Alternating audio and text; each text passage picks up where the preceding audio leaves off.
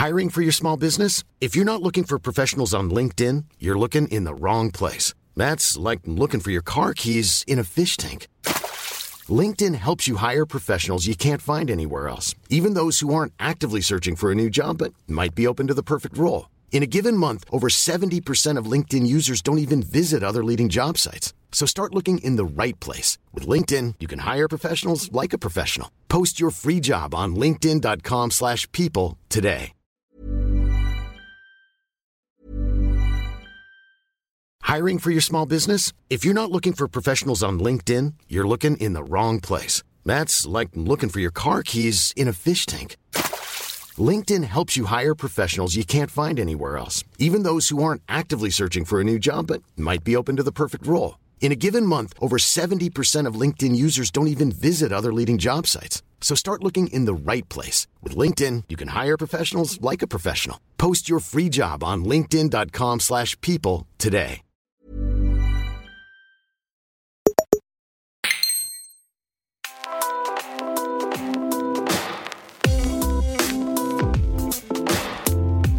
Continental breakfast. Yes, from 6 a.m. to 10 a.m.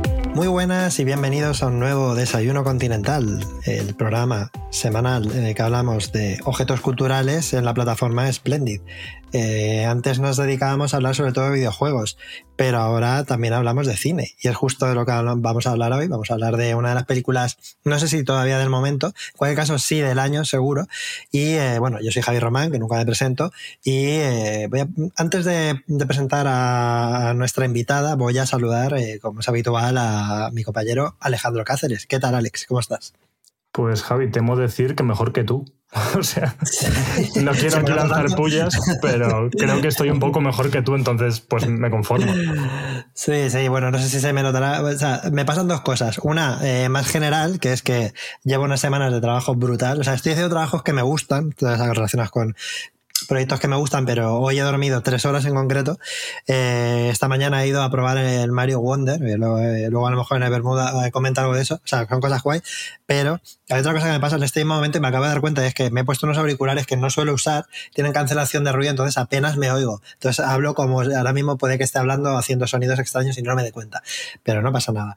Eh, en cualquier caso, voy a pasar ya, eso sí, a saludar ya a nuestra invitada de super lujo, que es ni más ni menos que Elena Crimental. ¿Qué tal? Elena? ¿Cuánto Hola. tiempo? Pues encantada de estar otra vez aquí para hablar de la película del verano, además. Ahí está, ahí está, la otra vez. Bueno, has venido a hablar probablemente de las dos películas más importantes del año, que son la película de Super Mario y la película de Barbie, que es de lo que vamos a hablar hoy. ¿Qué te parece? Eso es, las dos más taquilleras por lo menos, y las dos tienen mucha amiga, yo creo, que desmenuzar ahí. Sí, sí, total. Estaba mm. dudando de si Super Mario era de este año, porque como el tiempo ahora a día de hoy es un poco relativo, ¿no? Pero sí, ¿no? Es de este año, ¿no? Sí, depende si sí, cuentas sí. años fiscales o años naturales. Pero sí que es verdad que no sé si, o sea, son dos de las películas más taquilleras y no sabemos, bueno, con Super Mario, cuando viniste a hablar de ella, Elena, hicimos como el pacto de no desvelar qué opiniones teníamos. A ver, nosotros ya lo habíamos hecho porque nos gusta gritar a los cuatro vientos lo que nos gusta y lo que no. Pero cuando te invitamos a ti es como, no sabemos lo que piensa Elena, ahora mismo vamos a descubrirlo en directo, igual que con la peli de Super Mario, cuáles son tus opiniones sobre Barbie. Así que tengo una inquietud enorme. Sí, sí, sí. Y eso que estuvimos juntos en Indie Dev Day, pero no hablamos de este tema. Así no que nos, vas, nos vas a sorprender entonces, ¿tú crees? ¿O no? Pues no lo sé, opinión? también depende de las expectativas. Creo que tampoco tengo unas hot takes muy hot sobre Barbie, porque se ha hablado tanto sobre ella que, bueno, es poner sobre la mesa eh, todo este debate sí. ya que ha pasado el tiempo y, y ver qué sacamos de ahí. Sí, pero tienes que reconocer, Elena, que cuando te dije lo de venir a, a, hablar sobre esta peli, dijiste como, uff, qué movida hablar de la peli de Barbie. O sea, eso es así. No, sí, no vayas sí, sí. como de, bueno, tampoco tengo muchas opiniones. No, no, o sea, tengo opiniones, pero, pero no sé si son opiniones sorprendentes, me refiero a opiniones, sí. Y es difícil, creo que es una película que es mucho más difícil hablar de ella de lo que parece. Es cierto, es cierto, estoy completamente de acuerdo. ¿Y quién nos iba a decir esto, no? De, de, una película de Barbie, ¿no? Te dicen hace un año, va a ser difícil hablar de la película de Barbie, ¿no? Y no te lo crees. es, a ver, yo creo que lo que es hablar es fácil de hablar porque se pueden decir muchas cosas. Hablar mmm, no sé, tampoco quiero decir de forma correcta, pero que. Hablar bien, ¿no? Hablar bien es otra cosa. Claro, sí. Porque yo podría estar aquí grabar un podcast de tres horas sobre la coreografía del baile de Ken y yo encantado, Claro. ¿sabes? O sea, que puedo soltar todo tipo de discursos sobre eso. Ahora, que también un poco, ya anticipo que mi opinión va por ahí, yo sí que me, me quito la careta, ya, bueno, Javi lo sabes, yo sé también lo que piensas tú, Javi, pero yo voy a estar aquí en el papel, voy a adoptar hoy el papel de fanboy de la película. Sé que hay muchas cosas que decir, muchas mm, cosas que son un poco ambiguas, pero yo me declaro fan y voy a estar aquí defendiendo la muerte hasta que Elena me convenza lo contrario o no, o, o me reafirme en mi opinión. Bien, bien, hay que, hay que tener pasión en esta vida. Está bien también ser matizado, pero necesitamos un, poco de, pasión, ya que yo, bueno, hasta que me suba el café que me estoy tomando, pues eh, me, va a venir bien esta, esta energía. Y así que es eso, hoy vamos a tratar de una de las películas más que más han dado que hablar, ¿no? En general del año, y es ni más ni menos que Barbie, dirigida por Greta Gerwig y protagonizada por, eh, ahora se me va a decidlo vosotros, por favor. Margot Robbie y Ryan Margot Robbie. Claro, es que solo tengo, me acordaba de Ryan Gosling, pero no de Margot Robbie. O sea, de repente lo tengo aquí delante su cara, pero no me acordaba. Margot Robbie, una de las actrices también del momento, eh, porque sale casi todas las películas y yo creo que es muy buena actriz. Eh, se merece este momento de popularidad que está viviendo desde mi punto de vista y hablaremos un poco de eso. Antes de entrar en materia, quiero decir así cosas un poco corporativas. Momento corporativo. Em, quería contar que estamos de oferta, Desayuno Continental. Em, si, si, si, nos seguís, sabéis que tenemos una parte extra que se llama El un, un, podcast extra que hacemos para la gente que nos apoya en el Club Splendid. Y tenemos un grupo de Telegram en el que nos juntamos mucha gente de bien a hablar de temas culturales entonces, para acceder a esto habitualmente, pues hay que pues eso, ir a Club Splendid y pagar una pequeña tarifita, pero ahora de, aquí a, durante una, unas semanas tenemos la oferta de que es gratis. Si ahora mismo os apuntáis, podéis estar hasta final de año sin pagar y, te, podéis acceder a todos los podcasts que hemos grabado extras hasta ahora, que son más de 30, y podéis entrar al grupo de Telegram, así que ya sabéis que lo, lo, lo tenemos fresco, así que pasad por ahí por el... O sea, tengo que decir cómo se, cómo se pide esto. De momento, nos podéis escribir en redes sociales, tanto a Splendid como nosotros. Nosotros somos Club eh, Desayuno en Twitter o, también estamos en Instagram. Y Splendid Club también en Twitter. Podéis eh, escribirnos por mensaje privado y os daremos, daremos una clave para que podáis acceder de manera gratuita. Y una vez dicho esto ya corporativo, yo creo que podemos entrar ya directamente en materia. Bueno, simplemente lo último que voy a decir. Hoy también haremos Bermud, como siempre, y por mi parte, además de si se nos queda un el tintero decir algo de Barbie, pues seguiremos ahí. Yo os contaré mis primeras impresiones porque esta mañana he podido jugar a Super Mario Wonder, el nuevo juego de Mario que va a sacar Nintendo en breve. Y no, pues yo os mm. puedo contar exclusiva qué me ha parecido. Yo te quiero escuchar hablar sobre eso en parte y en parte no, porque me invitaste a ir contigo y no pude. Y en el fondo estoy como resentido diciendo, me cago en la leche, no he podido probarlo. No pasa nada, a ver si ya queda nada para que juegues. Ya, y aparte que te llaves tú, que, que tampoco hay spoilers en un juego de Mario, no pasa nada. Ya sabes a lo que, a, lo que te vas a enfrentar. Y aparte que es por un buen motivo. Estás ahí, ¿no? Estás en un sitio sí, guay. medio descansando, pero no.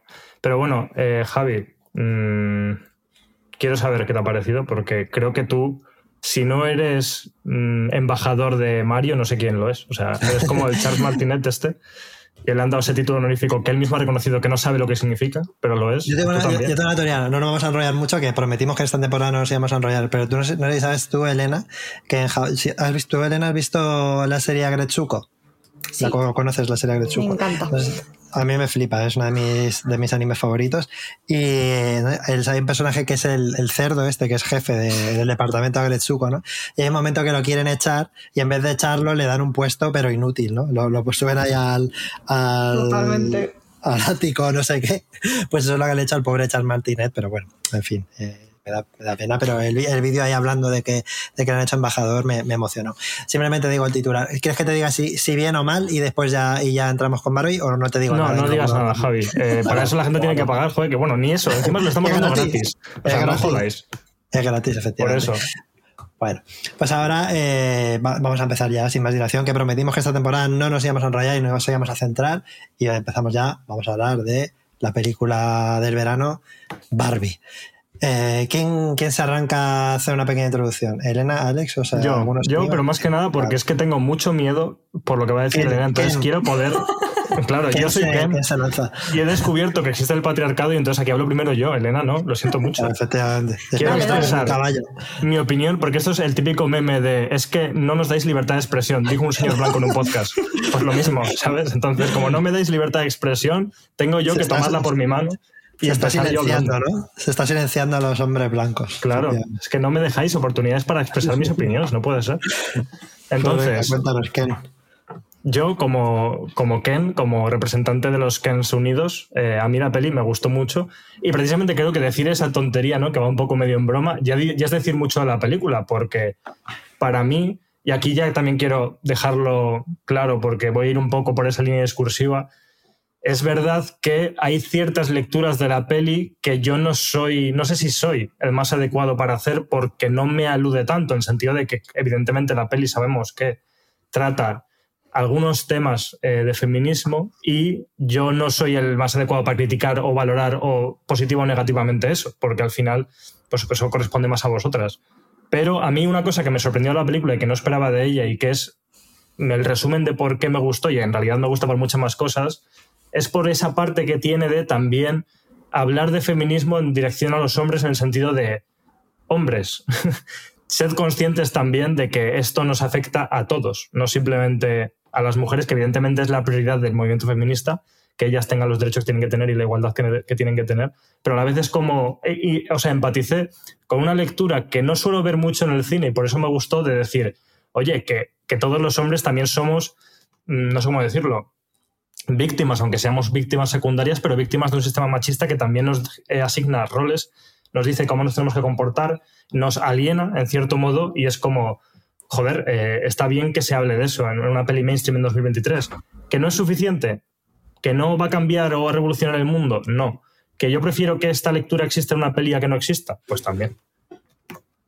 Muy bien. Elena, ¿qué tienes que contestarle a Ken sobre esto? Estoy de acuerdo con lo que dice. Al final ha habido mucho debate sobre si es una peli feminista o no es una película feminista, que es normal que se han surgido estos debates, eh, porque también se entiende Barbie como un caballo de Troya, ¿no? Para meter ideología de género en el cine mainstream. Pero, pero bueno, dentro de que es una peli hipercapitalista, que al final es eh, product placement de Barbie, Em, creo que también es muy significativo que una película como esta exista y que utiliza las palabras que utiliza, porque de repente está hablando de patriarcado en una película mainstream que ha ido a ver millones de personas eh, y que han ido un montón de hombres y mujeres vestidos de rosa, que es como se ha formado un fenómeno alrededor que es muy interesante. Entonces, em, yo la verdad es que intenté no ir con muchas expectativas, porque a mí las pelis de Greta Gerwig como directora me gustan muchísimo. Y luego me saturó muchísimo la promoción, la verdad. La campaña de marketing ha sido tan bestial que no podía más. Y fui al cine con ganas, pero un poco intentando calmarme. Entonces eh, me sorprendió porque me lo pasé muy bien. Es una comedia muy abiertamente y eso no me lo esperaba. Y mm, también me decepcionó un poco. Entonces, claro, me despertó una mezcla de sentimientos, pero disfruté mucho y también en parte por toda la experiencia que se ha creado alrededor, ¿no? De, de repente quedar con tus amigues e ir todo el mundo a conjuntar, es como increíble todo ese fenómeno. ¿Tú fuiste así? ¿Fuiste, fuiste conjuntados? Yo creo que es la única manera correcta de ir a ver Barbie, eh, que todo el mundo de, de, rosita y de repente ibas a la sala y todo el mundo iba de rosa y a lo largo del cine, o sea, del verano he estado yendo al cine y cada vez que iba a ver otras películas, estaba todo el mundo todavía de rosa porque iba muchísima gente a ver Barbie, entonces ha sido como muy bonito. Sí, yo creo que es parte de su éxito, ¿no? En cierto modo, eh, este, este fenómeno. ¿Qué ibas a decir, Alex? Que te he cortado, perdón. No, que te iba a decir yo, que te iba a cortar a ti, pero porque estaba pensando, es que hoy estoy muy Ken, entonces tengo que hablar todo el rato y pisar a la gente. Claro, claro. No, que quería que tú explicases también un poco, porque estoy pensando, yo he entrado aquí arrebatando en mi caballo, ¿no? Eh, yendo hacia mi mojo rojo Casa House diciendo todas las opiniones, pero es que a lo mejor hay alguien que está escuchando este podcast y no tiene ni puta idea de qué estamos hablando porque no ha visto la peli de Barbie. Y la lectura que estamos haciendo es ya como la lectura casi final de los significados de pero cuéntanos un poco a los espectadores de desayuno ¿De qué va esto de la peli de Barbie? Porque es que igual no tienen ni idea. Sí, sí, lo, iba, a hacer, lo iba a hacer. Mientras que estabais hablando, lo estaba pensando. Estaba pensando en, que habrá gente aquí pues, que querrá tener un poco de contexto. Aunque raro es el que no conozca esto. Lo primero que quiero decir es que, a ver, eh, la película de Barbie eh, ha pasado, pasó por varias manos eh, antes de llegar a, la dirección de Greta Gerwig. y entonces, para para ver dónde estamos, quería comentar un poco eh, el background de, la directora, Greta Gerwig. Eh, quien no la conozca, ella comenzó su carrera como actriz de teatro, luego ya se metió en el cine. Eh, yo la conocí pues precisamente en las primeras películas que hizo dentro del movimiento Mumblecore, que es un movimiento que sobre todo se desarrolló en Nueva York alrededor de la gente que estaba en la escuela de, cine allí. Yo, por ejemplo, quien me conozca, pues sabe que soy muy fan de los, de los hermanos Daplas, me gustan mucho sus pelis y tal. Pues, eh, pues Gerwig y los Daplas empezaron eh, sus primeras películas juntos ahí, por ejemplo, haciendo películas juntos como... Eh, pues ahora no me acuerdo los nombres, pero sí, eh, hoy, estoy fatal con los nombres, perdonadme. Pero bueno, la cuestión es que eh, la estoy buscando, yo lo voy a decir ahora mismo, pero no sé quién sube las, sube las escaleras, se llama la película, pero no me acuerdo el nombre de la chica. Y la protagonista era ella y los otros protagonistas pues eran Marda Plus y otros directores del movimiento Mumblecore. Si me puedes buscar el nombre de esta película, Alex, yo te lo agradezco. Sí, sí, estoy en ello. No sé, Ahora, como no, tenemos hoy a Juan, también hay que decir que Juan es nuestro buscador de cosas y estamos mal acostumbrados en realidad. Sí, efectivamente. Eh, Pero bueno, la cuestión es que ella empezó ahí en el cine como, como actriz y luego, pues más adelante hizo películas más populares como por ejemplo en colaboración con el que actualmente es su marido, que es Noah Baumbach, pues hizo una película que le dio bastante popularidad como actriz, pero que ella también escribió, que es eh, Frances Ha, quizá os suene, es una película de 2012 que que ella coescribió con Noah Baumbach y dirigió pues su no sé si entonces era su marido pero bueno actualmente sí lo es y tuvo mucho éxito como nivel más o menos independiente. A mí me gustaba bastante porque yo eh, igual si la veo ahora no, no es no es para tanto pero a mí me gusta mucho la Nouvelle Vague francesa de los años 60 y esta película pues coge toda esa estética y ese rollo. También sale Adam Driver y ahí cogió como fama. Pero eh, sobre todo Greta Gerwig se hizo muy popular pues cuando dirigió la película, su debut como directora, que fue Lady Bird, en 2017, dirigió Lady Bird, tuvo muchas nominaciones a los Oscars eh, y a otros premios, y luego más adelante pues se hizo la adaptación de la novela Mujercitas en 2019, que yo creo que es una adaptación también bastante buena, y, eh, y esto pues digamos que ya como que sembró el hecho de que Greta Gerwig era una persona válida para, para hacer una película con ciertos mimbres eh, feministas, ¿no? Ahora hablaremos de, de si, si, Barbie es feminista o no, pero creo que al menos, por lo menos, la intención de, de Mattel, ¿no? Sí que era que, que tuviera un discurso feminista, ¿no? Un poco para reorientar la imagen de su, de su muñeca Barbie, ¿no? Que, creo que es un tema muy interesante el que podemos hablar de, ahora, ¿no? De, la imagen de Barbie. Hmm. ¿Y qué ha pasado? Pues que ahora, pues este verano, pues hasta ya Barbie, eh, como hemos hablado, eh, y, bueno, pues ha sido un fenómeno a muchos niveles, pero es un, un fenómeno especialmente sorprendente porque efectivamente es la película más taquillera del año que ha sobrepasado a, la película de Super Mario Bros. Es, creo, la película más taquillera de la historia de Warner por encima de las películas de Harry Potter. O sea, es una auténtica locura. Y entonces, a mí me parece surrealista, ¿no? Que alguien como Greta Gerwig, que empezó eh, haciendo un cine tan alternativo como Mumblecore, que es un cine prácticamente improvisado, ¿no? ahora se vea la tesitura de haber hecho la película más taquillera de una de las películas más taquilleras de la historia, ¿no? Entonces, no sé, por ejemplo, tú, Elena, eh, has dicho que te gustaba, ¿no? ¿Te gusta la carrera de Greta Gerwig en, cine? Sí, me gustaba y por eso tenía curiosidad por Barbie. Ahora eh, lo que más me sorprende de todo esto es que su siguiente proyecto es hacer Narnia para Netflix, que es como... ¿Cómo? Eh, o sea, que ya ha vendido, ya ha vendido al Sí, sí, sí, ya está ahí metida. Yo entiendo que hay que comer, pero a lo mejor le gusta mucho Narnia, no lo sé. Eh, no me da la sensación, tampoco me da mucha pereza, entonces es como... Que... Qué locura, ¿no? Sentimientos encontrados. Pero es una mm, película o serie o Sí, es una peli, o sea, como que hay varias programadas, va a hacer, creo que están confirmadas dos. Sé que un mínimo mm. una seguro, pero ya no sé más. Mm. bueno, igual te da un giro interesante. claro, eso, eso es lo que dices, Javi, hasta qué punto ahora ya todo el mundo va a esperar de ella como que, que haga como, pues eso, el caballo de Troya otra vez, pero con otra peli, con otra saga, ¿no? Y, meta. Ciertas ideas en una peli super mainstream. No sé, no sé si tampoco tendría sentido esperar eso, pero yo que sé, igual la gente después de Barbie se queda un poco mm. con esa copla. Perdona, la película se llamaba Hannah Take the Stairs. De, Stairs, perdón, hostia, de verdad, perdonadme. Hannah Take the Stairs. A mí tengo que reconocer que esta película no me gustó mucho, porque yo cuando la vi me pareció un poco lo contrario a Barbie, me pareció que, que la trama iba todo dirigida un poco a, a meterle mano a Greta Gerwig. Pero eso está bien porque hemos visto como una evolución en, todos los, en todas las personas que forman parte del reparto y del guion de esa película mm. hacia, hacia bien. Así que bueno, pero ya está. Sobre el, eh, tema de lo que dices, Javi, de que sea una peli tan ultra, hiper, extra mainstream y haya batido todos los récords y demás. Joder, a mí, o sea, yo valoro mucho eso en el sentido de que, vale, evidentemente está ahí el caballo de Troya inverso de que escoger una franquicia tan ultra hiper famosa y entonces por mucho que le quieras meter el mensaje, que también entiendo que muchas de las críticas han ido por ahí, por mucho que quieras dar un mensaje como progresista, estás con la ambigüedad de estar trabajando para ese tipo de marca que ya de por sí, bueno, ya en una mm, productora de cine como es Universal, Universal Warner. Esta es Warner, Warner. sí, porque de hecho, Universal, de hecho eh, hay una, pero hay una curiosidad la que dices Universal y es que, eh, como todos sabéis, el mismo día se estrenó Oppenheimer, que es la película de de verdad. De Nolan. de Christopher Nolan, perdonadme, de verdad. En, la última semana he dormido cinco horas en total. Pero bueno, de Christopher Nolan, que eh, siempre ha trabajado con Warner y había como una cierta teoría de conspiración que decía que Warner había estrenado Barbie el mismo día para putear a Nolan, ¿no? Para, porque ahora, de hecho, Nolan trabaja con Universal.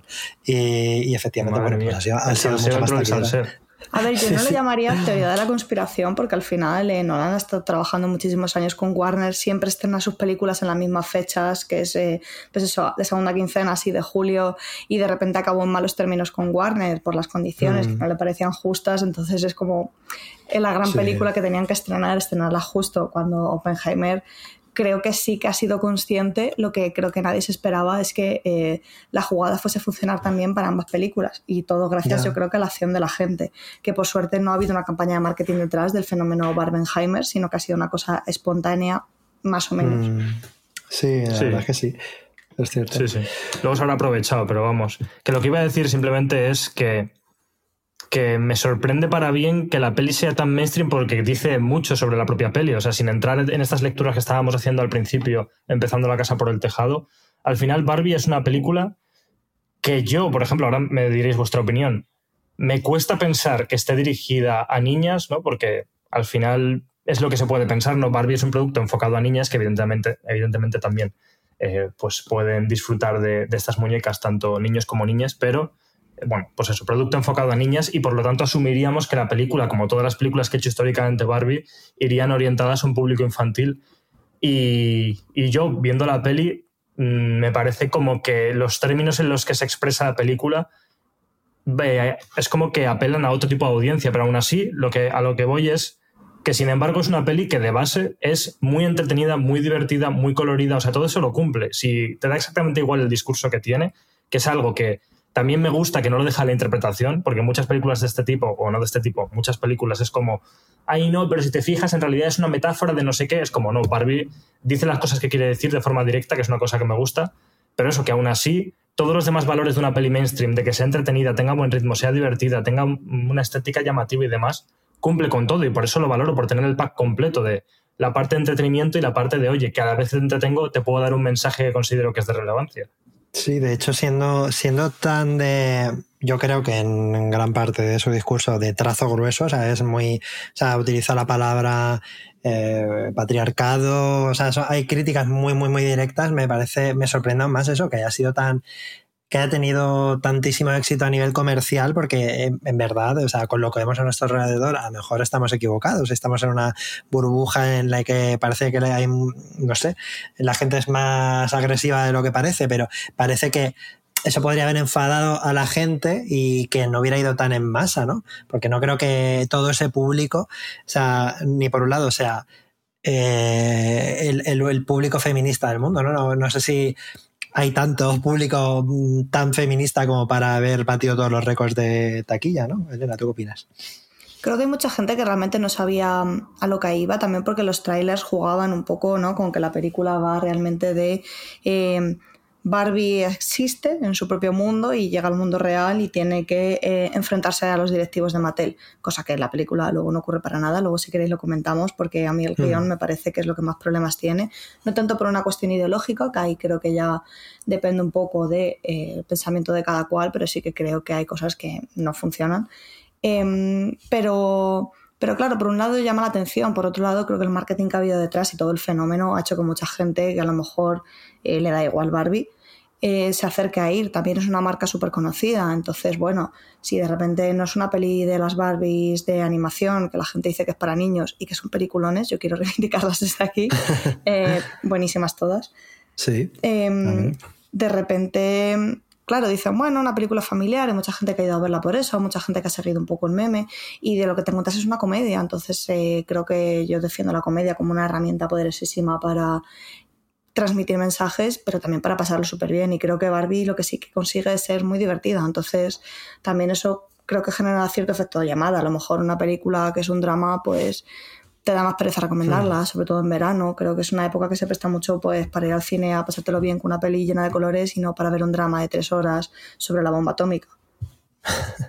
Es como ir a una fiesta, ¿no? O sea, quedamos y vamos a ver Barbie, ¿no? En vez de irnos a un bar a tomar algo. La verdad es que sí, es un poco ese rollo festivo. Lo que pasa es que sí que es verdad que habrá muchos padres que se habrán encontrado un papelón, ¿no? En mitad del cine. O sea, yo me imagino para ciertos padres que se vayan pensando que van a ver con sus hijos una película infantil hasta cierto punto, ¿no? Y se hayan encontrado una cosa que no se esperaban, ¿no? Hasta cierto punto. Ya hay muchísimos mm. temas que tocar. Yo, eh, como no sé por cuál empezar en concreto, me quería, quería preguntaros por uno en concreto. Eh, que es, a lo mejor no, no el más obvio, pero es Em, me, sorprendió mucho viendo la película.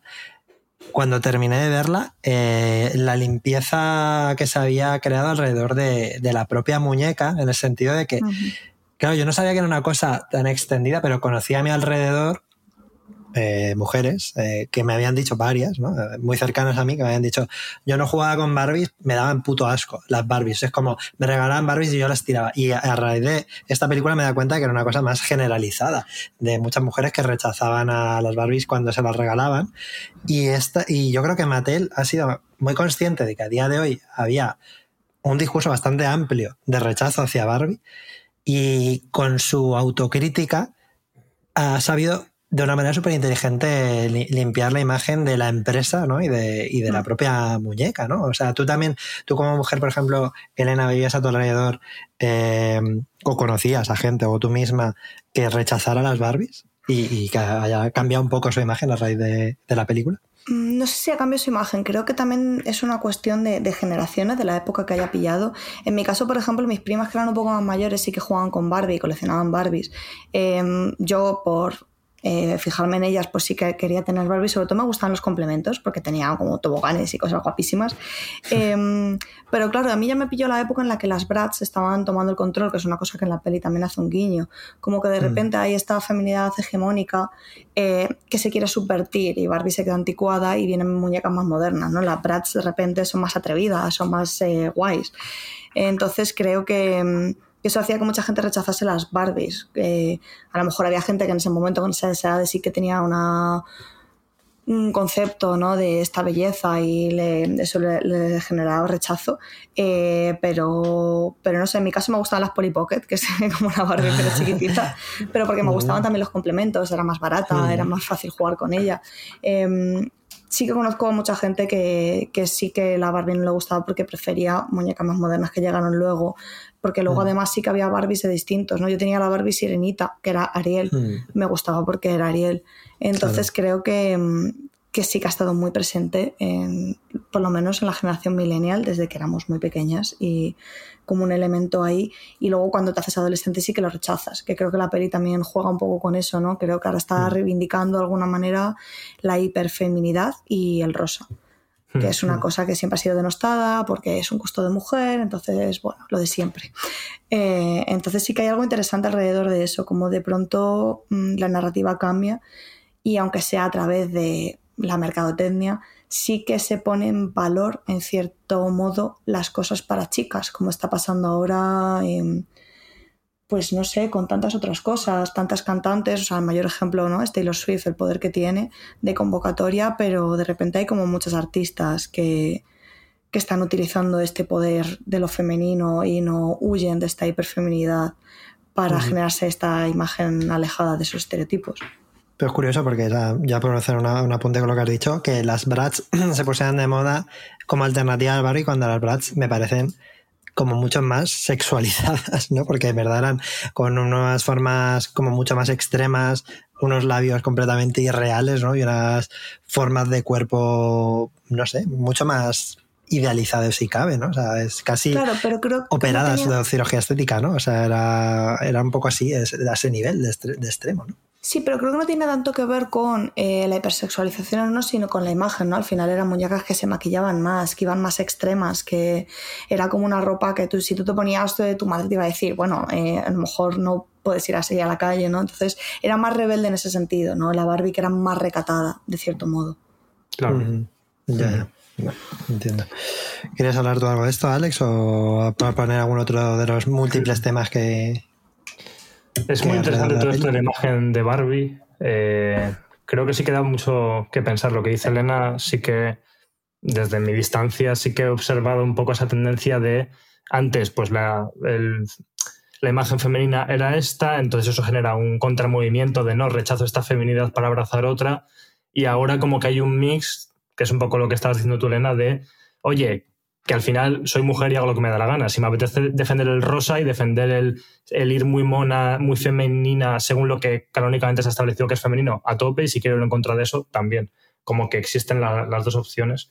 Y sí que es verdad que Barbie quizás estaba quedando un poco anticuado. O sea, sí que se han sabido muy bien traer, porque yo, por ejemplo, también a nivel más de mi lectura personal desde el desconocimiento, yo apenas tuve Barbies, eh, mi hermana tenía y pues jugaba con ellas, eh, no porque me las comprasen a mí, porque lo de siempre, a un chaval pues no le iban a comprar la Barbie, sino porque bueno, las tenía por ahí y pues... Pero no, no era yo el, público consumidor de Barbies. Y el caso es ese que, que me resulta interesante porque yo cuando pienso en Barbie siempre había pensado que era una cosa machista, ¿no? De alguna manera desde mi desconocimiento y cómo también, más allá del mensaje de la propia película, la peli como que intenta limpiar la imagen del concepto de Barbie cuando se creó en boca de su propia creadora como de no. Yo lo que quería con Barbie era expresar la diversidad de las mujeres y que las mujeres pueden trabajar y pueden hacer esta serie de cosas y tal. Yo era una lectura que yo que no conocía y creo que también, no, o sea, me parece interesante que la peli lo recoja. Lo que no sé, porque no soy historiador de Barbie, es si eso realmente fue así o lo están utilizando ahora como herramienta para los que les interesa, ¿sabes? Tú sabes algo de esa. ¿Tú qué opinas de esto? ¿Crees que realmente, ¿no? Eh, ¿Ese era como el origen de Barbie o ha sido que se lo han sabido traer para limpiar un poco su imagen ahora? A ver, realmente es un blanqueamiento. El origen yo no tengo claro de dónde viene. Sé que es una muñeca que no, por mucho que sale de su creadora, es una muñeca eh, comprada. Creo que viene de Alemania. Creo que tiene algo que ver con que estaba yo, yo, tenía entendido que más que comprar es como que robaron la idea un poco, ¿no? O sea, como que se inspiraron en una cosa pero luego no pagaron los derechos de ello. eso, puede ser, la verdad es que lo desconozco. Sí que sé que estaba como destinado a target masculino, pero no sé exactamente si mm. era una muñeca o era eh, un personaje. Em, entonces sí, jugaban con que tenía poca ropa o con la ropa que llevaba y luego todo eso se ha transformado. Pero Barbie siempre ha sabido hacer eso, ¿no? Eh, en su momento la Barbie había era la Barbie con los vestiditos y si tenías una rubia y una morena. Luego con el paso de los años sí que he reivindicado más las profesiones, ¿no? De ser cualquier cosa que quieras ser. Y la Barbie tenía trabajos. La Barbie se reivindicaba a través de sus trabajos, que eso también es una cosa que está en la película, ¿no? Al final está muy arraigada en, el capitalismo y en cómo construimos nuestra identidad en, en base al individualismo. Y mm, entonces, al final la película no puede evitar eh, caer en estas contradicciones que tiene la muñeca, porque Barbie ha sido muy criticada, todos estos estudios, ¿no? De si Barbie fuese real, no podría ser una persona que se sostuviese en pie, eh, mm. pero Barbie también es una muñeca feminista porque de repente reivindica que las mujeres pueden hacer lo que quieran. Creo que hay muchas contradicciones alrededor de eso y que la película, tanto de manera consciente como inconsciente, las reproduce todas. Y, eh, y, hablando de ese tipo de contradicciones, llegamos al momento en el que impactante, ¿no? O sea, a mí me impactó porque yo no seguí la campaña de, de Barbie, primero porque no quería, porque, no sé, cada vez veo menos trailers, en general prefiero eh, pues ver las películas luego y ya está. Y dentro de lo que se puede, y aparte porque me pilló de vacaciones como la última vorágine antes del estreno y bueno, no me enteré mucho. Entonces yo no sabía que salían los directivos de Mattel, entonces yo cuando llega eh, Barbie a, Mattel y abre esa puerta y está todos los directivos alrededor de una, mesa, también vi la película con otra persona que no sabía absolutamente nada de la película. Nada, cero, absolutamente nada. Solo sabía que salía eh, Margot Robbie y Ryan Gosling, eh, que es Coral, mi pareja, y ya no sabían nada. Y eso nos pilló de cero. Y a mí personalmente me pareció, al principio me pareció sorprendente, ¿no? Es como, joder, ¿no? que mm, qué fuerte, ¿no? Ser tan autocrítico desde tu propio producto, pero luego viendo los resultados y todo eso pensé, joder, qué listos, joder, qué, manera más brillante de, de precisamente limpiar tu propia imagen, porque la gente no es tonta. Quiero decir, a día de hoy es cuando tú hablas bien de tu propia marca, se ve, por ejemplo, en Twitter, si hay un community manager que dice cosas buenas de su propia marca, pues se ve súper puchi, nadie le interesa, no conecta, pero la autocrítica funciona muy bien a día de hoy y, Mattel ha sabido hacerlo de una manera increíble, ¿no? ¿A vosotros os, qué os pareció la parte de los directivos de Mattel? Hmm. A mí es de las partes que menos me gustó, por varios motivos. Primero, porque algunas de las bromas que hacen me parecieron como, no sé cómo decirlo, eh, tontas, me gustan más otras partes del humor de la peli. Y por otro lado, eso me parece como un comentario tan cínico de, no, es que mm, voy a criticarme a mí que soy el empresario, jaja, porque no me importa en una peli reírme de mí, pero luego pues eso, en realidad ninguna de estas prácticas las aplico en la vida real, mi empresa probablemente sea mm, una mierda y demás, ¿no? Entonces, no sé, y el personaje, bueno, es que aparte se suma con que yo, eh, ¿cómo se llama este? Will Ferrell, puede ser el actor mm, que hace del máximo corporativo del CEO y tal, es un actor que yo además por, por motivos completamente irracionales no soporto. Es como que no me queda bien, no me A mí tampoco me gusta, ¿eh? A, mí tampoco me gusta, nunca me ha hecho ninguna gracia, la verdad. Entonces, bueno, yo no soy, que quiero ver porque sé que me van a gustar, pero no las veo por él, sí, sí. Pero, pero o sea, a mí me pasa igual, no me hace gracia esa parte, pero ¿os parece valiente o sea, el hecho de ser tan crítico, bueno, es que realmente es una cosa como súper medida, en verdad, ¿no? O sea, creo que el, el, nuevo marketing es ser prácticamente autocrítico, ¿no? Eso, es algo que está muy de moda y sí que esa parte me hizo gracia eh, porque me gusta mucho de que de repente se vuelve muy comedia slapstick, entonces me hizo como mm. mucha ilusión encontrar eso, ¿no? En un producto eh, que no pensaba que iba a ser así, de repente es como todo este humor tan tontorrón, tan físico. Eh, a mí sí que me, me, gustó, me da pena porque luego no va a ningún sitio, realmente la persecución no lleva nada, son personajes que se diluyen completamente, que solo sirven para hacer esta eh, comentario autoconsciente de sí, bueno, sabemos que esto es un problema, pero como te lo estamos comentando ya, eh, mm. va a pasar desapercibido y te lo vas a tragar mejor todo lo que te vamos a contar. Entonces eso me da pena porque creo que sí que podía haber sido algo interesante dentro de, eh, bueno, de lo que está haciendo Mattel, que también ahí me genera la curiosidad de saber cómo ha sido el proceso de escritura de esta película, porque es una película que no sé cuánto tiempo lleva en desarrollo pero bastante tiempo, ¿no? Porque no sé si Anne Hathaway iba a hacerla en un momento, Amy Summer también dijo que dejó el proyecto porque no estaban haciendo como quería. Luego desde Mattel han dicho que la película no es feminista y Margot Robbie ha dicho, bueno, eh, sí lo es. Entonces, eh, claro, es muy interesante cómo se fragua una película así, que es un encargo, pero sí que hay unas intenciones detrás de contar algo. Eh, porque yo creo que Greta Gerwig no acogería el proyecto si de verdad no quisiese hacer algo con él o no le interesase. No creo que solo sea por el dinero, aunque después de lo de Narnia habrá que verlo. Pero, pero no sé, me da pena lo de los directivos porque creo que ahí había material. Sí que es verdad, Elena, que pensando o sea, en esto que estás diciendo y lo que has dicho antes, me recuerda, lo cual es como muy interesante porque conecta todo en el círculo perfecto, a la película de Super Mario en el sentido de cómo el guion es un poco caos y a la vez funciona. Porque en realidad la película, pues igual que la de Mario, como que quiere tratar muchos palos o representar muchas partes que tienen que ver con Mario, en este caso con Barbie, y no parecen como, no están conectadas de una forma muy natural, porque ¿de qué va la peli? Va de la identidad de Barbie, de qué representa Barbie como símbolo, de la propia protagonista, eh, pues eso, mm, reflexionando sobre sí misma, o en realidad no, va de los Kens y va del patriarcado, pero va de política y de las mujeres, pero luego en realidad también va de los directivos de Mattel. Y, o sea, es un poco caótica en ese sentido. Hmm. Y aún así, a mí me, me, funciona muy bien porque es que yo la disfruté mucho en su conjunto, y, pero sí que es verdad que la vi dos veces y es como que yo podría seleccionar muy fácilmente las partes de la peli que más me gustan y otras como que me sobran un poco, entre comillas, y que no siento como que esté todo muy bien hilado entre sí. Quizás un poco signo de los tiempos, ¿no? El hacer este tipo de películas. Lo vemos en la película de Mario, lo vemos en esta y lo vemos en otra película muy importante reciente, que es toda la vez en todas partes, ¿no?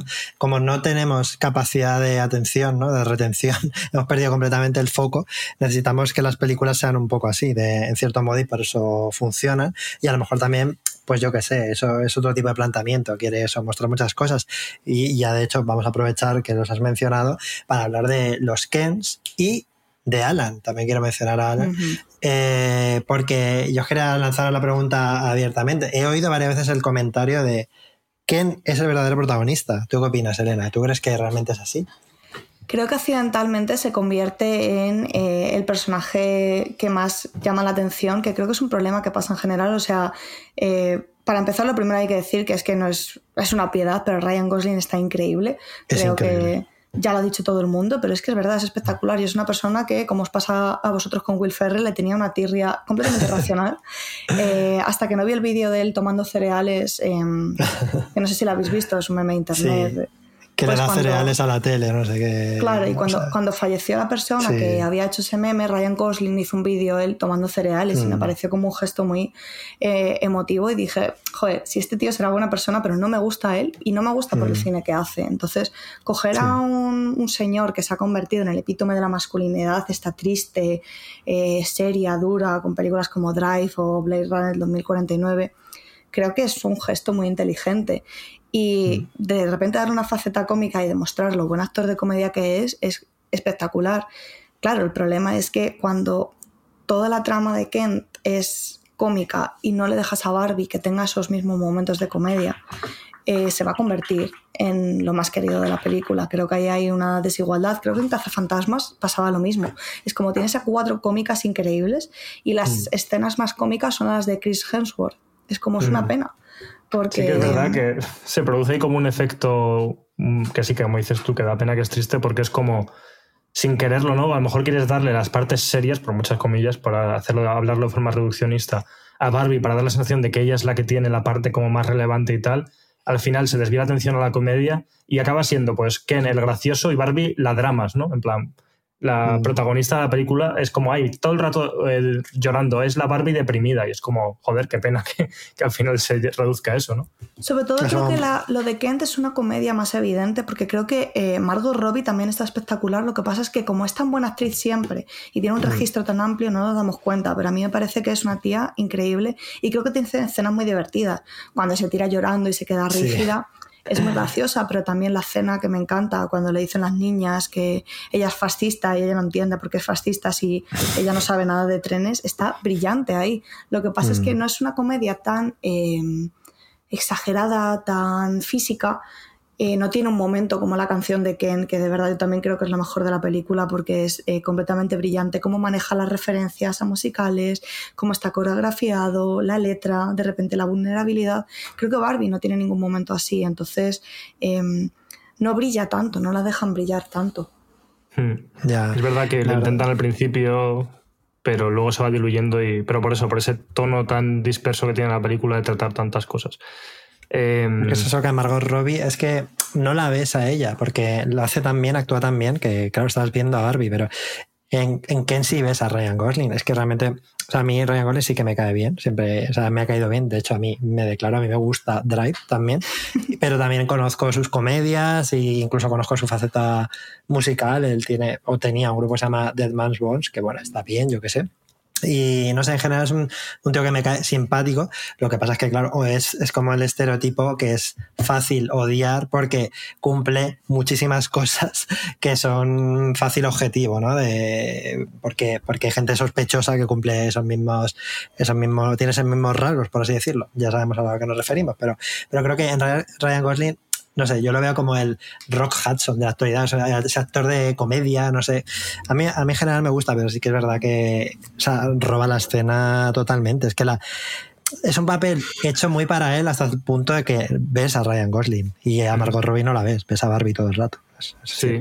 Y de hecho, en línea con eso, si se podría decir que ciertas películas de Ryan Gosling atraen a cierto público incel y por lo mm. tanto es como casi su ídolo, utilizarle precisamente para reírse de, ese mm. tipo de estereotipo de hombre es pues eso, también como doblemente inteligente. Lo único que, a ver, yo imagino, es que tampoco te creas que yo he estado siguiendo mucho las opiniones sobre la película ni que me interesa, pero Mm. que a cierto público, o sea, hay dos opciones, o bien que se hayan sentido muy ofendidos porque es una crítica hiperdirecta a ciertos símbolos universales de los señores, como puede ser yo que sé, desde el padrino a ciertos conceptos o el tema de los señores con guitarra. Yo he sido un señor con guitarra, o sea, por eso a mí me hizo mucha más gracia. O sea, a mí la película, la parte de los Kens me hizo muchísima gracia, aparte que me, parecía como necesaria o como que está guay que se represente, precisamente porque yo em, me identificaba con muchas de las cosas que se critican y eso es lo que quizá te puede hacer más gracia aún, de decir, coño, yo es que he sido así, yo he sido el tío que se creía intelectual por hablar de estas películas o el que tocaba la guitarrita y se hacía interesante por esto otro. Pero claro, lo que iba a decir es, no sé hasta qué punto, o sea, me parecería retorcidísimo, pero la mente de las personas a veces funciona así. Puede haber o bien ofendido muchísimo a ese público al que ataca tan directamente, o al revés, ¿no? Como que lo hayan querido ver como es que ves, de verdad, eh, a los hombres se nos tiene machacados eh, y esta película representa cómo se nos oprime, es que no lo sé. Y hay una cosa ahora que has dicho de lo de las guitarras, eh, no me acordaba, pero fue la única cosa, o sea, la película, mm, en general, no he dicho eh, mi, mi opinión en términos generales, a mí me divirtió muchísimo, parece una comedia divertidísima, muy recomendable para todo el mundo. Eh, no me desarrollo mucho más porque ya estamos haciéndolo aquí, pero una, la única cosa que me chirrió un poco en el, en el del guion, en plan, porque hay cosas mejor hiladas y peor hiladas, pero hay una cosa que me pareció un poco fea y rara que yo no entendí, igual ahora me lo explicáis vosotros y o vosotras. Y lo consigo entender es precisamente el tema de la cuando las Barbies eh, intentan engañar a los Kens y para ello utilizan sus, entre comillas, armas de mujer, ¿no? O sea, es como cogen la guitarra, o sea, eh, eh, engañan a los Kens diciéndoles que les gustan algo por el estilo y los ponen ahí con la guitarra y luego se van con otros Kens como para darles celos. Y eso me pareció, no lo sé, no lo entendí, no me pareció, me pareció, no me pareció precisamente algo feminista, no sé, es el, tema de las armas que se habla tanto, ¿no? A lo largo de la historia de las mujeres tienen que utilizar sus armas de mujer. O sea, me parece una cosa muy viejuna, o no lo entendí yo mal.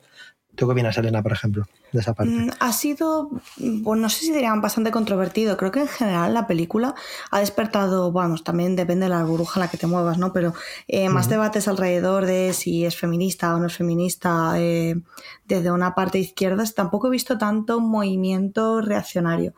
Eh, también porque el discurso está cambiando, entonces como que incluso se está reivindicando de ciertos sectores pues más de derecha, más machistas, como es complejo. Entonces, en ese sentido sí que he visto más críticas precisamente por esto que comentas. Yo creo que al final lo que está haciendo es eh, burlarse eh, de estas Mm. ideas preconcebidas en el momento en el que los Ken eh, instauran un patriarcado en Barbiland y eh, reproducen lo que hay en la sociedad real.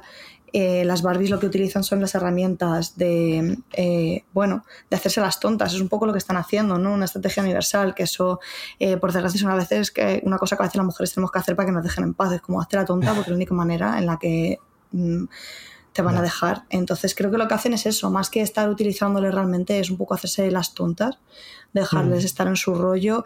Y creo que lo que está buscando eso es poner de manifiesto lo absurdo que es todo porque realmente Mm. son personas llenas de inseguridades. Lo vemos luego con el Ken de Ryan Gosling, que no sabe lo que quiere hacer. Ha generado toda su identidad en base a ser el secundón de, de Barbie. Y a él lo único que tiene claro es que le gustan los caballos, que es una cosa que me hace tremenda gracia. Creo que Es muy gracioso, sí. reducir el ridículo del patriarcado a los caballos, ¿no? Yo pensaba que esto era, iba sobre caballos. Es, Cuando me enteré de que no iba de caballos, perdí la- el interés. ¿no? Creo que es Pero muy es que- divertido. Eh, es divertido y además, no sé, a mí me gusta mucho cómo da ese mensaje de, a ciertos hombres de decir, es que ni siquiera vosotros mismos, por precisamente ser vosotros víctimas o estar en un contexto de patriarcado, no sois conscientes de lo que queréis, de lo que no queréis, actuáis como autómatas, solo mm, funcionando en torno a unos valores que os han enseñado que son los guays, como parecer fuerte, ligar con muchas chicas, no sé qué. Por eso me pareció guay, porque ya no solo es que las Barbie les utilicen, sino poner en man- de manifiesto el ridículo de que muchos hombres eh, estamos los unos contra los otros porque sentimos que estamos en una competición por la atención de las mujeres y demás, o que al menos históricamente o en ciertas etapas de nuestra vida ha sido así. Y por eso me parece guay, porque, porque realmente es una crítica realista, o sea, porque de verdad eso pasa. Es el hacerse el macho, el, pues eso, intentar ligar más, que tu valor no sea lo que a ti te gusta, sino que lo que tú haces lo haces solo para intentar crear una imagen de ti mismo en torno a otros hombres muchas veces, que es algo que no se habla tanto, pero muchos, muchas dinámicas mm, entre hombres machistas y demás son para competir y generar una imagen y un estatus entre los hombres, ni siquiera a veces para la atención de las mujeres, pero bueno. Entonces, que trate todo esto, a mí me parece que, o sea, lo hace bastante guay y de una forma divertida y a la vez eh, bastante literal. Claro, yo creo que no les utilizan a ellos, sino que está utilizando sus inseguridades. Creo que es un matiz mm. importante. Eh, no va de abusar de los Kens y de su inocencia, sino de poner sobre la mesa, eh, bueno, estas son vuestras inseguridades, son absurdas, vamos a jugar con ello. Creo que es mucho más problemático el hecho de que eh, hagan que se peleen para poder sabotear de alguna manera las elecciones y creo que eso a nadie le ha importado. No, es, que precisamente me refería a eso, porque es precisamente eso lo que consiguen. Es como, no hay una manera, no podemos dialogar, ¿no? Nos vamos a engañar con, nuestra, con el sexo prácticamente, ¿no? Porque es como, te voy a, te voy a ir ahí me vas a tocar la guitarrica y luego me voy a hacer que os deis de hostias y así lo vamos a solucionar. Entonces me pareció un poco raro, ¿no? Es como poco reflexivo. Pero eso en particular yo creo que, una vez más, evidentemente si lo utilizas como herramienta es muy criticable de, oye, estás generando una guerra solo por tus intereses, evidentemente es criticable, pero una vez más en línea con lo que dice Elena, es que vosotros peleáis porque sois gilipollas. O sea, quiero decir, porque están, estáis tan desubicados y os veis los unos a otros como enemigos y es un problema que tenéis vosotros. Que es una cosa que me gusta de la parte de la canción de Ken, que al final es como que en medio de esa canción y en esa vorágine como que se vuelven a decir, oye, pero si en realidad nosotros tenemos que llevarnos bien, ¿no? Y al final pues se vuelven a unir y ya es tarde para ellos, para sus intereses pero que en realidad es eso, que la pelea no viene de lo que haga Barbie o no haga Barbie, sino, como dice Elena, de las inseguridades que tienen ellos y que les llevan a comportarse así. No creo que esté relacionado con, el sexo, porque al final nunca tiene que ver con eso. El sexo es otra eh, rama más que toma el poder. Creo que tiene más que ver con, con eso. Al final, los Ken, cuando forman este patriarcado en Barbieland, sí que em, necesitan que las Barbies estén supeditadas a ellos, mientras que cuando las Barbies tienen el poder, simplemente eh, hacen su vida y los Ken Hmm. pues están en un segundo puesto, pero nunca están bajo eh, el mandato de lo que ellas quieran. Entonces hmm. creo que, que, ese es un matiz, creo que se utiliza así todo esto un poco del ligoteo, pero lo único que les interesa es tener a Barbie bajo su control, hmm. no el y de hecho, Perdona que interrumpa, pero es que es un matiz que me parece muy bueno respecto a precisamente este ejemplo es que ni los Kens ni las Barbies pueden tener sexo, porque no tienen genitales y de hecho en la película es que se dice literalmente como, bueno, ¿y ahora qué? No lo sé. ¿Qué pasa? Que eso me parece que mejora mucho esta imagen o este problema o este mensaje sobre el sexo, porque una vez más señala que muchos hombres buscan el sexo por inercia, por algo cultural, no ni siquiera porque quieran follar. Es que a veces ni siquiera quieren follar, pero les han enseñado a que tienen que querer follar, a que tienen que querer hacer eso, aunque ni siquiera sepan lo que es, entre comillas, ¿no? Y es un poco lo que le pasa al Ken de, Ryan Gosling y también lo que pasa con estas escenas. Cierto, y también se, habla una cosa que me hizo mucha gracia, y sobre todo eh, yo que estuve trabajando una temporada en la FNAC, en la sección de cine, es el tema de las referencias al cine típicamente masculino, que te guste el padrastro, por ejemplo. Eso es buenísimo, ¿no? Cuando llega una de las Barbies y le dice, ah, estás viendo el padrastro, el padrino. Y dice, ay, ¿podrías explicármelo? ¿no? Porque es que es algo que realmente hemos vivido, ¿no? O sea, quizá Drive en ciertos aspectos pueda ser una incluso de esas películas, pero creo que nunca al nivel de lo que es efectivamente El Padrino o uno de los nuestros o alguna de, estas películas que se mencionan. El, también se, la de Zack Snyder, ¿no? Se, se menciona por ahí. ese tipo de referencias culturales tan guay. Yo quería decir que yo, sin embargo, y es una cosa también que os quería preguntar, no sé por qué, o sea, no, ya eh, no, aunque yo sé tocar la guitarra, nunca he sido el de la guitarra, porque siempre como que he estado en, el otro lado, en mi, eh, mi clase a lo mejor iban otros Kens, y yo siempre he sido un poco más Alan por algún motivo. Y entonces quería preguntar por el personaje de Alan, que me parece muy curioso porque es, es es, está guay al mismo tiempo es como confuso, ¿no? Porque no se sabe muy bien eh, qué pasa con Alan, qué, qué, es Alan, pero simplemente como que él se siente más cómodo, ¿no? Con las Barbies y no conecta con los Kens. ¿A ti qué te pareció ese personaje, Elena? Ese personaje interpretado por Michael Cera, eh, Michael Cera de toda la vida. ¿A ti qué te pareció? Michael Cera. Está muy gracioso, ¿eh? la verdad. Eh, creo que es un acierto de casting, aunque no me lo hubiese imaginado. Creo que con el personaje de Alan sí que juega mucho a nivel meta y no sé qué tal. O sea, que pensará a lo mejor gente que no conoce nada de, este muñeco. Al final es un muñeco mm. que salió como el amigo de Ken, pero todo el mundo, bueno, la lectura que se ha hecho desde hace muchos años es que es como el, personaje gay, ¿no? El, mm, amigo gay de Barbie. Entonces la película evidentemente está jugando con eso porque eh, no encaja con los Ken, porque no tiene la misma masculinidad que ellos. Creo que es fácil entenderlo sin saber mm. nada del contexto, que es una persona que está fuera de lugar porque esa hipermasculinidad de la que están haciendo gala, pues no le va para nada. Y creo que es interesante que que esté sobre la mesa, aunque creo que también está desaprovechado, pero bueno, tampoco puede tocar más palos de los que toca. Eh, como al final el patriarcado también afecta a ciertas personas que por el motivo que sea eh, no encajan dentro de lo hegemónico. Entonces eh, Alan necesita aliarse. Y creo que, que, eso está bien. Creo que dentro de que es una película que es súper hetero y súper blanca, eh, por lo menos, se acuerdan de esto y tienen ese pequeño guiño. Es que es una película hetero, porque en cierto modo, claro, las relaciones que hay son hetero, pero creo que también ha traído de manera, no sé, colateral al gran, público gay, ¿no? A mucho público. Claro, pero una cosa es que atraiga al público y otra cosa es que la película no sea eh, hetero, no por las relaciones que aparecen en pantalla, sino en general por todas las dinámicas que se plantean y por y no sé, a un nivel de, narrativa, creo que, sí, igual que es eminentemente blanca, no porque la protagonista sea blanca, mm. que es muy reduccionista, sino por cómo entiende, en este caso, la presión. Todas las Barbies son iguales, hay Barbies negras, hay una Barbie gorda, hay una Barbie embarazada. Es como, mm. bueno, los Ken, por ejemplo, son súper normativos, eh, por mucho que haya diversidad racial, eh, a mm. nivel de cuerpos no hay nada de diversidad corporal. Entonces creo que la película en ese sentido sí que cae en una eh, normatividad muy fuerte todo el tiempo eh, pero bueno, al final también viene de donde viene y, es una pena, pero es que creo que no se podía hacer otra cosa desde Mattel. Alex, ¿quieres hablar no sé, eh, precisamente mm, sería pegarse un tiro en su pie si de repente todos los Kens pues hubiera eso, con diferentes eh, cuerpos y demás, luego que tienen que hacer los muñecos de verdad también así, ¿no? Porque como en la peli existen esos Kens y esas Barbies, pero ellos no los ofrecen, no los venden, entonces es un poco eh, sería un poco extraño para ellos, supongo. Sí que es verdad, estoy de acuerdo en que, que la peli, o sea, está muy focalizada a tratar ciertos temas y de cierto enfoque específico. Por eso yo, pues como hombre blanco hetero, me hace gracia, entiendo, porque está hecho, es un lenguaje hecho para mí, entre comillas, y entiendo que haya ciertos colectivos que a lo mejor, como dice Javi, se han acercado a la peli porque la peli porque Barbie también tendrá un impacto en la comunidad queer, como una vez más ese mm. muñeco que se supone que es para mujeres, pero a lo mejor algunos niños queer también se habían identificado si la han tenido como, yo qué sé, como un símbolo de algo. Entonces al final el público la ha podido traer, pero la peli va sobre patriarcado y sobre masculinidad hetero y sobre ciertas cosas y sobre relaciones entre hombres y mujeres de forma hetero, porque todas estas dinámicas tóxicas también de relaciones fuera ya de que se establezcan estructuras políticas como el patriarcado al final toda la parte de manipular, manipular a los Kens, entre comillas, ¿no? Tiene que ver con cómo funcionan los roles de género entre parejas hetero. Entonces, sí, mm. es como que está muy focalizada a eso.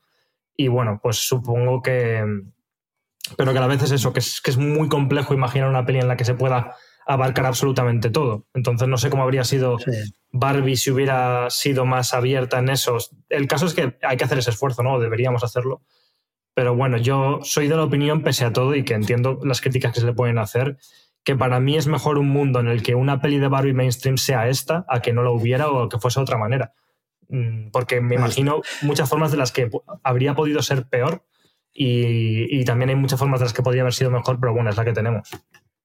Eso es un poco lo que, lo que pienso yo también. Evidentemente, eh, si, si entendemos Barbie como una película feminista, que desde mi punto de vista no lo sé, sin ser yo el mayor experto, creo que está más cerca de ser feminista que de no serlo, no lo sé.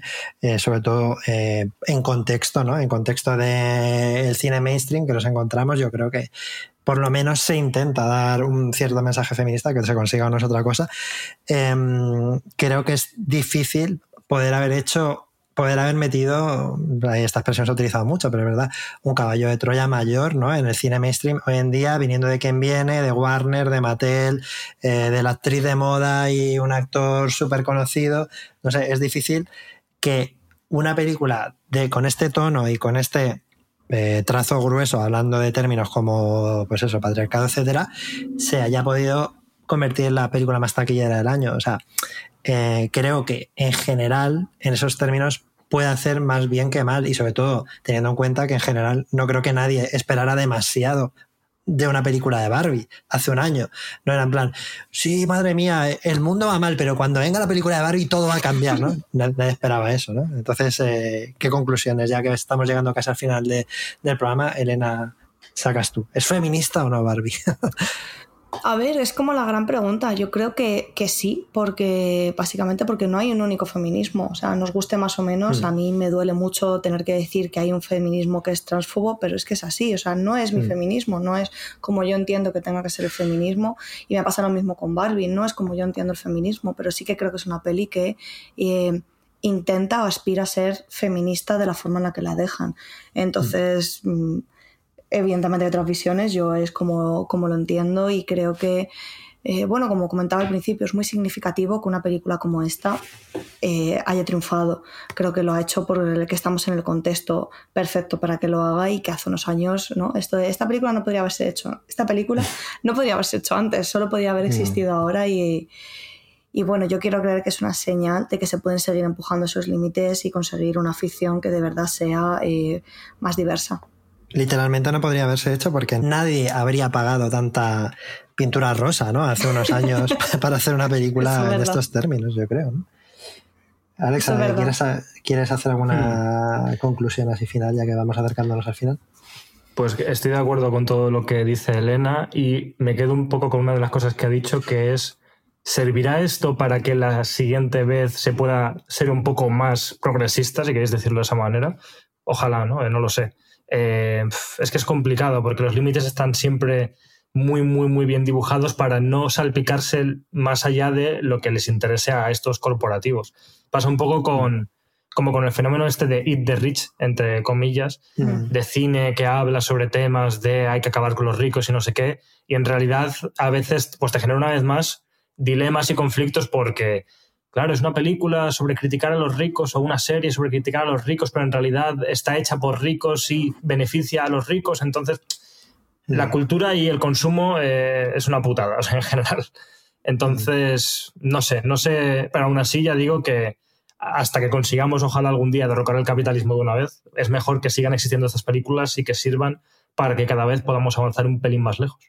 Claro, es que quizás si no podemos caer un poco en lo que pasa siempre en la mentalidad es un poco más anticapitalistas o de izquierdas, tal igual, y es que como que nunca se termina de estar eh, contento, ¿no? Siempre, o sea, un no estamos contentos con un pequeño paso porque siempre podría ser mejor, ¿no? Y al final, pues creo que no está mal, ¿no? Que, que, que, a día de hoy sí se puede hacer Barbie y se puedan comprar todas las existencias de pintura rosa de Estados Unidos para poder hacer la película más taquillera del año.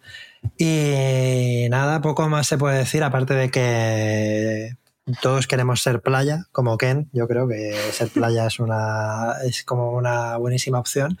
Eh, ¿Cuál es el momento que, más recordáis cuando, pensáis en Barbie? ¿Cuál es el momento que decís? Yo me acuerdo mucho de, Ken al final, cuando están teniendo la conversación con Barbie eh, y, y le está explicando a Barbie por qué él puede ser él mismo de manera independiente, no tiene por qué ser Barbie y Ken, sino Barbie, y por otro lado Ken, ¿no? Y él, por, otro momento, parece que se va a acercar a ella como diciendo, parece que estoy ligando, y ella le dice, no, le corta la mano, y Ryan Gosling se tira al suelo ahí como desplomado, como diciendo, no, sigo siendo, sigo siendo, todavía tengo mucho que trabajar, ¿no? Pero me, acuerdo mucho de ese momento, me parece guay, el tema de la, identidad propia, eh, ¿con qué os quedáis? ¿Qué, queréis resaltar de la película antes de que terminemos? A ver, voy a decirlo yo para que sí terminemos con Elena y que sea ya su última voz, la que escuchemos antes de acabar el programa. Eh, yo es que no sé, un momento es difícil. Creo que lo que vengo diciendo desde el principio de la película, yo me sigo quedando con eso, siendo completamente egoísta. Yo hay una parte de Barbie que la valoro como persona ultra egoísta, a la que le gusta mucho y le hace mucha gracia que se represente la masculinidad de esta manera o que se critique de esta forma. Porque llevo mucho tiempo pensando en que una de las cosas que tenemos pendientes los hombres por hacer dentro de nuestro propio contexto es aprender a. Eh, ver el feminismo como algo que también nos puede hacer bien a nosotros y ser conscientes de eso. Y ya no solo eso, sino criticar a los machistas de nuestro entorno para que sean conscientes de todo esto. y que la peli avance por ahí, pese a avanzar en otras cosas, me parece guay. Y por momento concreto, aunque no es el momento más representativo de esto que digo, pero que me encanta, es que la canción de Ken es el mejor momento de la película. O sea, es que es divertida, el videoclip es increíble, la escenografía, la canción en sí, o sea, es una canción que puedes escuchar y mola un montón. Yo, para mí ese es el momento ideal. A ver, yo no quiero decir eso, pero estoy de acuerdo en que la canción es increíble. A mí me ha generado la necesidad de que Greta Gerwig dirija un musical porque creo que lo haría eh, increíblemente bien. Pero tú sabes que tiene un musical que no lo dirige ella, pero que sí que protagoniza, que yo ya he mencionado varias veces aquí, que se llama Damsels in Distress, eh, La miseria en apuros. Y yo lo vi en su momento y me hizo bastante eh, gracia. Yo no lo he visto, lo tengo pendiente, pero me gustaría uno con, ella como directora. Creo que tiene una sensibilidad buenísima eh, para poder hacer musicales porque controla los referentes, pero lo convierte en algo diferente. Mm. Pero yo cuando pienso en Barbie, la verdad es que pienso en, en Barbieland. Creo que es una cosa que no hemos hablado porque Barbie da para hablar de mucho, pero a nivel de puesta de escena es completamente espectacular. Creo que es una película que es muy divertida y muy bonita visualmente. Creo que le falta un núcleo emocional, pero es una fantasía ver todo el mundo que han creado, eh, cómo se mueven, esos colores que tienen. Eh, no sé, como que en un momento precisamente en el que estamos eh, hasta el gorro de CGI pocho, de repente mm. ver esa artesanía y es el cariño que se ha puesto en toda la escenografía, en todo el vestuario, en cada uno de los peinados, en la puesta en escena, creo que, que está guay. Y creo que el cine también, también es eso, que el contenido eh, no es solo, sino que todo lo que le envuelve es, parte de lo que hace la experiencia del cine y ojalá más películas bonitas. Totalmente, totalmente, sí, es algo muy importante y me alegro de que lo hayas mencionado porque efectivamente esa artesanía, los decorados, los momentos estos en los que viajan, ¿no? Entre mundos, ¿no? En, en, la lancha, que evidentemente pues hay efectos especiales, pero hay mucho de cosas hechas a mano. Es, te, te devuelve mucho esa sensación de qué gusto, ¿no? Qué gusto que, que, no estoy viendo todo el rato actores delante de una pantalla verde que, que se nota tanto a día de hoy. Pues nada, creo que hemos hecho un repaso. Hemos hablado, no se puede hablar de todo lo que de todo lo que tiene Barbie. ¿Quién nos iba a decir, no? Que, va a dar tanto a una película de Barbie. Pero bueno, hemos hecho un repaso más o menos de, cosas bastante importantes. Eh, muchísimas gracias, Elena, por venir. Es un auténtico placer tenerte por aquí. Espero que vengas más a menudo. Yo cuando queráis, siempre me encanta pasarme a desayunar con vosotros.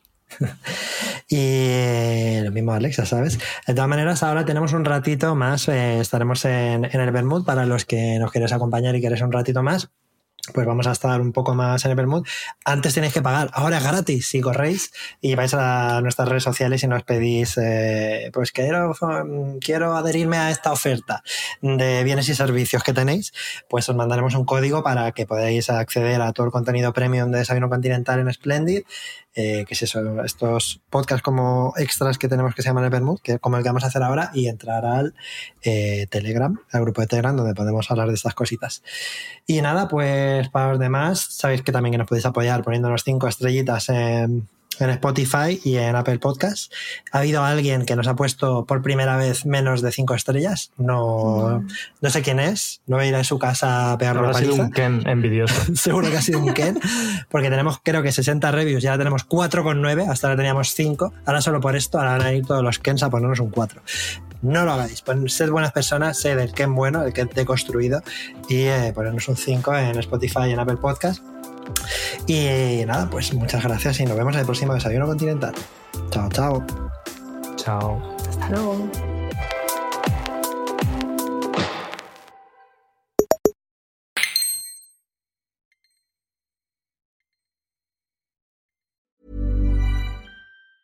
Mom deserves the best, and there's no better place to shop for Mother's Day than Whole Foods Market. They're your destination for unbeatable savings, from premium gifts to show-stopping flowers and irresistible desserts. Start by saving 33% with Prime on all body care and candles. Then get a 15-stem bunch of tulips for just $9.99 each with Prime. Round out Mom's menu with festive rosé, irresistible berry chantilly cake, and more special treats. Come celebrate Mother's Day at Whole Foods Market.